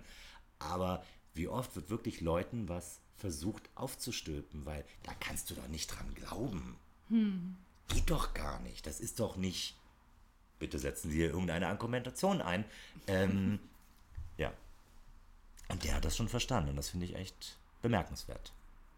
Ja, auch da wieder dieses, dass die Wirklichkeit, ne? Also dass du glaubst an etwas und dadurch passieren Dinge ja. sage ich mal. Das kann sein, zum Beispiel, dass du, es gibt ja sowas wie äh, Selbstsuggestion, ne? dass du aufstehst und dir immer so Glaubenssätze in den Spiegel, so du wirst diesen Tag heute schaffen oder was weiß ich, wenn du ein längeres Ziel hast, dass du sagst, ja, Also mein neuer Satz ist natürlich, ich werde hier der größte Podcast ähm, in Deutschland. So, ähm, den sage ich mir jetzt jede, jeden Tag. Ne? Ähm, diese Art von, von Glaube, entweder an dich selbst oder an etwas anderes, dass der sehr reale Dinge auslösen kann. Was mich manchmal wundert ist, was die Leute eher glauben, also wenn du dich mit Leuten so äh, unterhältst und sagst, okay, äh, wenn jemand an etwas glaubt und das ist was, was ihm irgendwie Kraft gibt und man nimmt ihm das weg oder gerade auch bei Kindern, ah, die glauben an etwas so und äh, man drängt sie jetzt dahin, erwachsen zu werden, dass da viele Leute so, ach ja, aber die müssen doch erwachsen werden. Irgendwann mm. muss ja hm. dieses Kindliche aufhören. Mm. Was sie aber sofort wieder annehmen, wenn man sagt, du, wenn jemand die ganze Zeit an was Schlechtes glaubt, dann zieht er das ja an. Mhm. Ja, stimmt, das kann krank machen, wenn man die ganze Zeit denkt, oh, ich kann das nicht, ich kann das nicht. Mhm. Da glaubt immer jeder dran. Ne? So, ne, selbsterfüllende Prophezeiungen ja. oder dass das Selbstwertgefühl total in den Keller geht, wenn man sagt, oh, ich bin für den Job doch eigentlich gar nicht geeignet oder, oder, oder, oder. Oder es wird einem von außen immer eingeredet. Das, das, da kann jeder nachvollziehen. Aber so diesen Umkehrschluss zu sagen, nee, Leute, lasst mal den Glauben. Oder ja, aber, muss, wo, aber wozu denn? Genau, ne? dann wird das hinterfragt. Wofür ist der gut? Und man so. muss ja auch nicht, ich meine, wenn jetzt Leute sagen, ja, aber man kann doch den Glauben nicht bestätigen, weil dann glaubt das Kind ja viel länger daran und dann ist es vielleicht irgendwann eigentlich doch zu alt dafür, an irgendetwas zu glauben. Es muss ja auch nicht immer sein, ja, du hast recht, sondern, ah, daran glaubst du, okay. Das mhm. ist ja mhm. was anderes zu sagen, und das, das kann ein Kind dann auch super für sich wahrnehmen. Also ich, ich, erlebe das in meiner Arbeit so, dass ich sage, oh, du glaubst an den Weihnachtsmann? Ah, okay. Und warum, ne, bla bla bla, warum glaubst du an den, aus den ja, und den Gründen? Okay. Du, würdest, du würdest ja jetzt nicht anfangen und, aber hast du dir denn schon mal Gedanken gemacht, dass ja. das eine Nacht ist? Und ja, genau, an sowas eben nicht. Und wenn dann aber Kinder mich fragen, glaubst du an den Weihnachtsmann? Dass ich dann auch manchmal ganz ehrlich zu Kindern, klar, man muss auch mal so ein bisschen abschätzen, ne, wie sehr ist das Kind gerade auf dich als Erwachsenen fokussiert, mhm. kannst du damit was kaputt machen, aber äh, manchen Kindern kann man wirklich dann auch sagen, ich glaube nicht an den Weihnachtsmann, aber das ist ja auch okay, dass du an was anderes glaubst. Und damit können Kinder super leben. Und dann höre ich drei Tage später, wenn Kinder untereinander diskutieren, ja, ist aber auch okay, wenn man an unterschiedliche Sachen glaubt. Wo denkst du, cool. Genau. Du hast es geschnallt. Naja, aber das ist dann für sie auch wirklich ein Mittel zu. Ne, und wie oft würden wir uns wünschen, im Zusammensein, Dinge einfach mal stehen zu lassen, nebeneinander. Klar, es gibt Meinungen, wo man sagen kann, das ist keine Diskussionsgrundlage. Da ist, muss man nichts akzeptieren, wissen wir alle. Aber so gewisse Sachen, okay, das ist deine Meinung, das ist meine Meinung und wir können trotzdem nebeneinander existieren, ohne dass es eine Reibung geben muss. Ohne dass wir alles ausdiskutieren müssen, ohne dass einer Recht haben muss, ohne dass ich dir meine Meinung noch komplett auf drücken muss. Ne, Oder missgönne, wenn ja. es wirklich mit deiner Meinung funktioniert, ja. dass man dann noch so Argumente, ja, ja, klar hat das so und so funktioniert, mhm. weil jenes welches solches. Mhm. So, also nicht dieses so, okay, es funktioniert für dich, cool. Hm, ich glaube, für mich würde das nicht funktionieren, aber okay. Und das geht bei vielen Leuten nicht.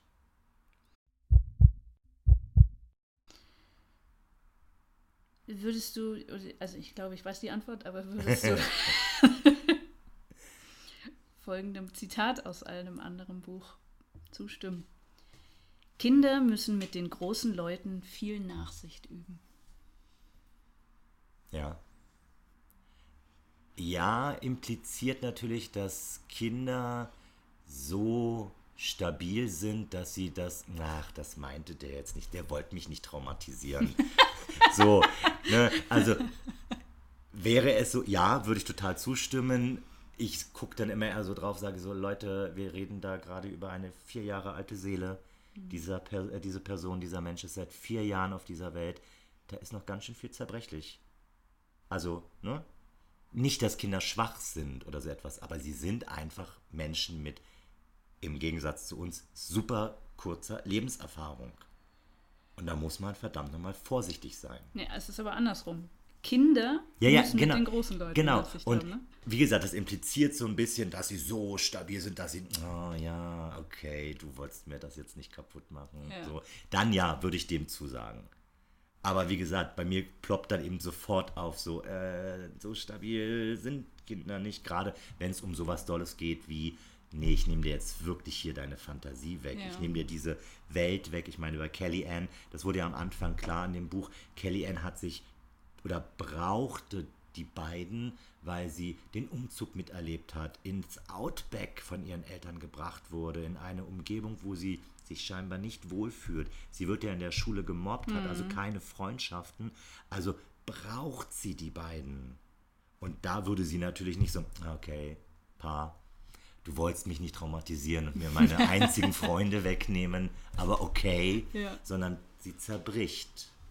Ähm, das Zitat ist aus äh, Der kleine Prinz, bei dem es natürlich auch viel darum geht, Träume ähm, und Vertrauen in, in die, die eigenen Fähigkeiten ja. zu haben. Also das Buch beginnt ja äh, mit dem Erzähler, der eine, einen Elefanten in einer Schlange malt. Mhm. Und für die großen Leute sieht das halt aus wie ein, ein Hut. Hut. Ja, ich kenne es, ja. So.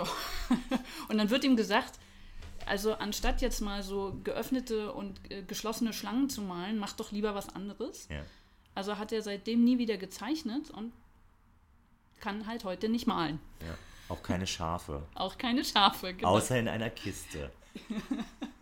Und das ist dann auch vollkommen in Ordnung für ja, den kleinen ja, Prinzen, dass, das die, dass das Schaf in der Kiste ist. Weil ja, natürlich ist das in der. Danke, dass du mir die Kiste gemalt hast. Richtig. So kann ich das ja transportieren. Stimmt, Voll stimmt, gut. Ja. So. Ähm, und äh, ich kam auf das Buch, weil das tatsächlich auf deiner Ausgabe steht das ja sogar vorne drauf, ne, mhm. ne, dass Pobby und Dingern ähm, so eine moderne Art des, des kleinen Prinzen ist. So, und ich dachte nämlich auch, als ich das gelesen habe, weil das war ja das Erste, was ich davon mitgekriegt habe, dachte ich auch, es geht noch viel mehr um dieses, ich sag mal, Erwachsene gegen die Kinder. Mhm. So, also das Kind glaubt daran und die Erwachsenen glauben an was anderes. Aber so ist es ja eigentlich gar nicht, weil wir ja äh, wie wir ja analysiert haben, ganz viele Erwachsene kennenlernen, die an irgendetwas glauben und dass es gar nicht so was gegen Kelly Ann und gegen Pobby und Dingern ist, nee. ähm, sondern eher, wir begleiten eher Ashmore auf dem Weg so ein bisschen zurück zu seinen kindlichen Fantasien. Ja, ja, irgendwie auch zurück zu seiner, zu seiner Emo Emotionalität. Ja weil er ja ne, am Anfang ist der coole James Blunt. So, er ist der Held und ja. wir sind Helden, wir finden etwas und dann sind wir groß zu ich kümmere mich um meine Schwester, weil ich sie, es wird nicht einmal gesagt, aber weil ich sie liebe. Ja. So, ne, das sticht da ganz doll raus. Ich muss jetzt gerade bei nochmal dem Vergleich zum kleinen Prinzen, da ploppt, und das ist so ähnlich auch, äh, was ich gerade sagte, der kleine Prinz ist eine ganz spannende Figur, die da entwickelt wurde. Aber es ist eine idealisierte Kunstfigur, eine, einer Wesenheit schon fast, weil der lebt so viel. Der ist ja nicht erst, ich glaube, der kleine Prinz wird nicht mit einem Alter betitelt, oder? Mhm. Nee. So, und der wirkt eben durch diese Erfahrungen, die der von Planet zu Planet zu Planet, mhm. hat der Erfahrungsschatz und trotzdem die kindliche Einstellung. Und es gibt so eine Kinder nicht.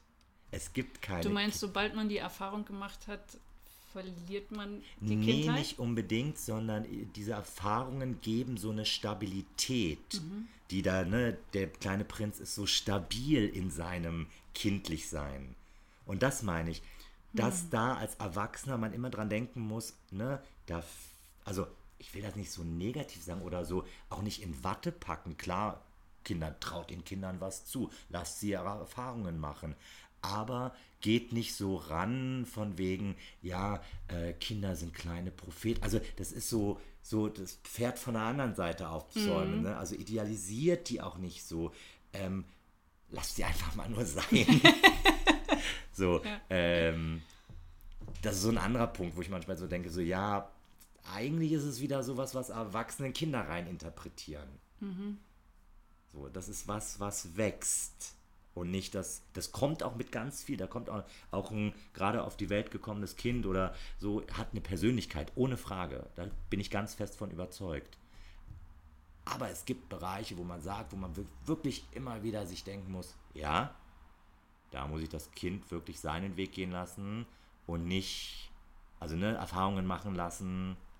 Ja, weil da darf ich nicht reintrampeln, weil da ist es noch zerbrechlich. Anders kann ich gerade nicht beschreiben. Mhm. Ja.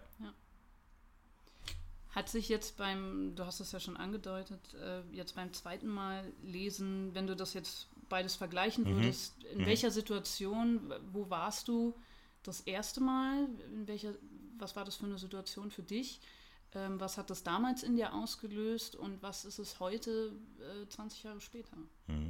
Damals war ich in der Situation, dass ich mit der Erzieherausbildung, ich war 19 und war in der Ausbildung und war, und das hatte ich so wirklich festgestellt, beim Lesen damals mehr bei den Protagonisten im Sinne von, ah, es ist total ungerecht, dass die jetzt so behandelt werden.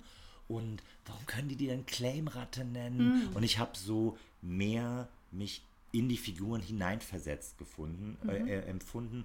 Und natürlich auch ne, Ausbildung als Erzieher, was bedeutet kindliche Fantasie, kindliche Entwicklung und habe natürlich, das war auch das, was mich damals von dem Buch so begeistert hat, die Macht der Fantasie, wie wichtig ist es, Kindern so zu begegnen, dass sie das Gefühl haben, und da, dass du es auch echt authentisch meinst, ich akzeptiere dein Sein, weil dann Kinder mit dir überall hingehen.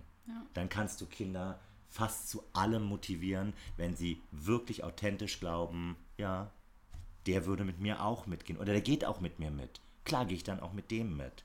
Und das hat mich damals in dem Buch so fasziniert und das ist auch heute noch ein Punkt, nun mache ich ja den Job auch so lange schon, wo ich immer noch sage, ja, deswegen finde ich das so gut und deswegen arbeite ich so. Ich habe nur jetzt gemerkt beim Lesen, ja, ich verstehe natürlich auch, warum die die Claimratte nennen, weil Das ist Das- so ein bisschen wie, äh, kennst du das Wunder von Manhattan? Ja. Äh, warte mal, ist es jetzt mit dem Weihnachtsmann Mit dem oder mit den Weihnachtsmann. kleinen Aliens? Nee, das Nein, heißt ja das- Weihnachtsmann, Wunder der 34. Ja, Straße, Straße. ist der andere. Äh, das Wunder von Manhattan. Ja, mit dem, dieses, ja. äh, der Weihnachtsmann steht vor Gericht Ja, und so, ja. du bist doch gar nicht der Weihnachtsmann. Ähm, bisschen so, weil ich weiß, als ich den als Kind gesehen habe, war ich so, warum, wie können die dem nicht glauben? Das ist doch der Wein, der sitzt doch da, also wie Ja. können die dem denn nicht Ja, glauben? ja, ja. Und ich habe ihn jetzt letztes Weihnachten mit meinen Kindern gesehen und ich wusste nicht mehr, boah, wie, wie war der so? Ist der, weil meine Kinder glauben auch noch an den Weihnachtsmann, ne? Wird das da irgendwie aufgegriffen? dass Sehr das, risikoreiches Licht. Hm, Ja, ich hatte kurz Angst. und, äh, aber es war sehr wunderschön, genau auf dieser Waage, dass, dass Erwachsene wissen genau, ne, wo hier die Stellschrauben sind und sie wissen auch, warum halt nicht an den Weihnachtsmann geglaubt wird. Und die Kinder waren halt total so, wieso glauben die dem nicht? Hast du da sozusagen dich da nochmal Ja, damals gesehen? Ja, wie gesagt, beim Lesen da äh, habe ich es gemerkt. Ja, das ist halt dein Traum, Old Sid. Ich meine, du bist jetzt nicht jemand, mit dem ich Kaffee trinken gehen würde, aber es ist alles, was du hast. Klar schreist du äh, ähm, äh, Claimratte zu ihm. Also nicht, dass er, dass ich trotzdem war meine Sympathie bei äh, Ashmore, bei Kellyanne und beim Vater. Wobei, na, den Vater ich manchmal so ein bisschen ambivalent ja, mochte. Aber ja, man hat sich mehr hineinversetzt. Ich wusste auch, warum der ähm, Bestatter, die erste Frage war, hast du das Ding geklaut? Es war für mich so, ja, naja. Der Ruf ist dir vorausgeeilt und in so einer Gegend, wie kommt so ein Und ich glaube, Kind? selbst wenn du nicht sowieso schon den Ruf gehabt hättest, man, ne? Genau, wie kommt so ein Kind an so einen Stein? genau. Ähm, das konnte ich alles nachvollziehen. Oder ne, jetzt anders. Ja. Ja. Ich weiß nicht, ist es abgeklärter oder kann man sich besser einfach in andere Leute hineinversetzen, was es auch immer ist. Trotzdem war ich natürlich auch, und ich war auch zum Ende hin einfach berührt, dass sie, wie du es schon so schön sagtest, trotzdem stirbt. Es hat, es hat auch meine Augen wieder feucht gemacht. Ich glaube, damals habe ich richtig geweint. Ja.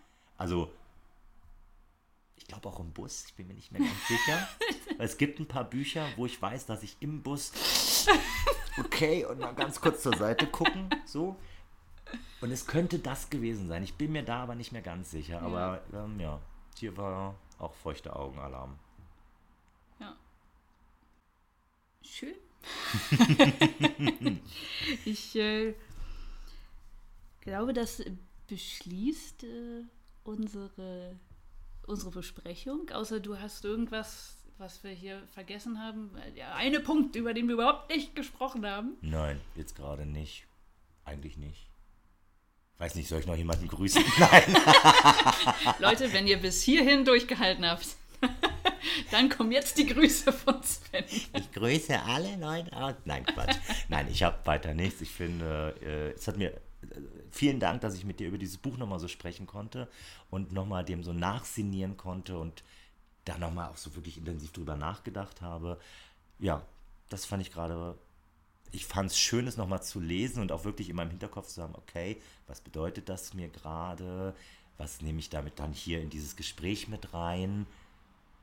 Nee, ich bin gerade müde, mir bedeutet gerade nichts davon, irgendetwas. Ich lese morgen weiter. Es war nicht schön, nochmal das Buch so anzugehen und halt auch immer versuchen, mich zu, äh, mich zu erinnern, zu versuchen, wie war es damals und was hat es mit mir gemacht. Ähm, ja. Ja, danke dir auch, weil ich kannte das Buch ja vorher nicht. Mir hat es überhaupt nichts gesagt. Ich hab, kannte nicht mal den Namen. Mhm. Ähm, und es hat mich wirklich äh, sehr berührt. Tolle Charaktere, schöne, kleine, feine Geschichte. Kein Riesen-Epos, ja. ne, wo man erstmal drei Stunden braucht, um überhaupt in die Familiengeschichte einzusteigen. Oder zurückblättern, wer war denn jetzt Warte, bitte der noch Moment, mal? ah, da ist der Stammbaum, dreimal ausgefaltet. So, ähm, sondern sehr simpel, ähm, aber umso effektiver, ähm, was, was es auslöst. Ja, ich würde sogar, und das vielleicht auch, wenn das so poetisch klingen könnte, wo ich das am Anfang verneint hatte, kraftvoll. Mhm. Da wirklich ist eine Kraft drin in diesem Einfachen weil es halt, Leute, so ist es. So ist es.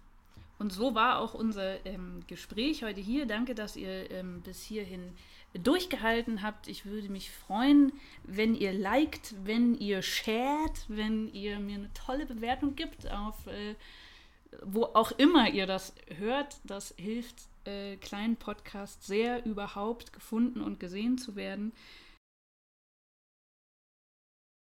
Ich verabschiede mich. Ich danke dir sehr, dass du hier warst, Sven. Ich danke auch wirklich, dass ich hier sein durfte. Ich fand es richtig, richtig toll. Danke dafür. Und äh, damit sagen wir Tschüss. Das war sehr kackis.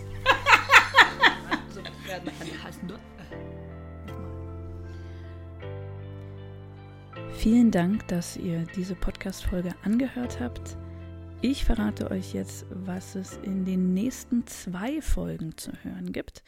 Und zwar hört ihr mich in zwei Wochen wieder zusammen mit dem großartigen Nico aus der ersten Folge. Dann gibt es nämlich meine erste Impro-Folge. Wir nehmen uns einen sehr bekannten Film und improvisieren eine zusätzliche Szene zu diesem Film. Ich hoffe, dass ihr damit sehr viel Spaß habt.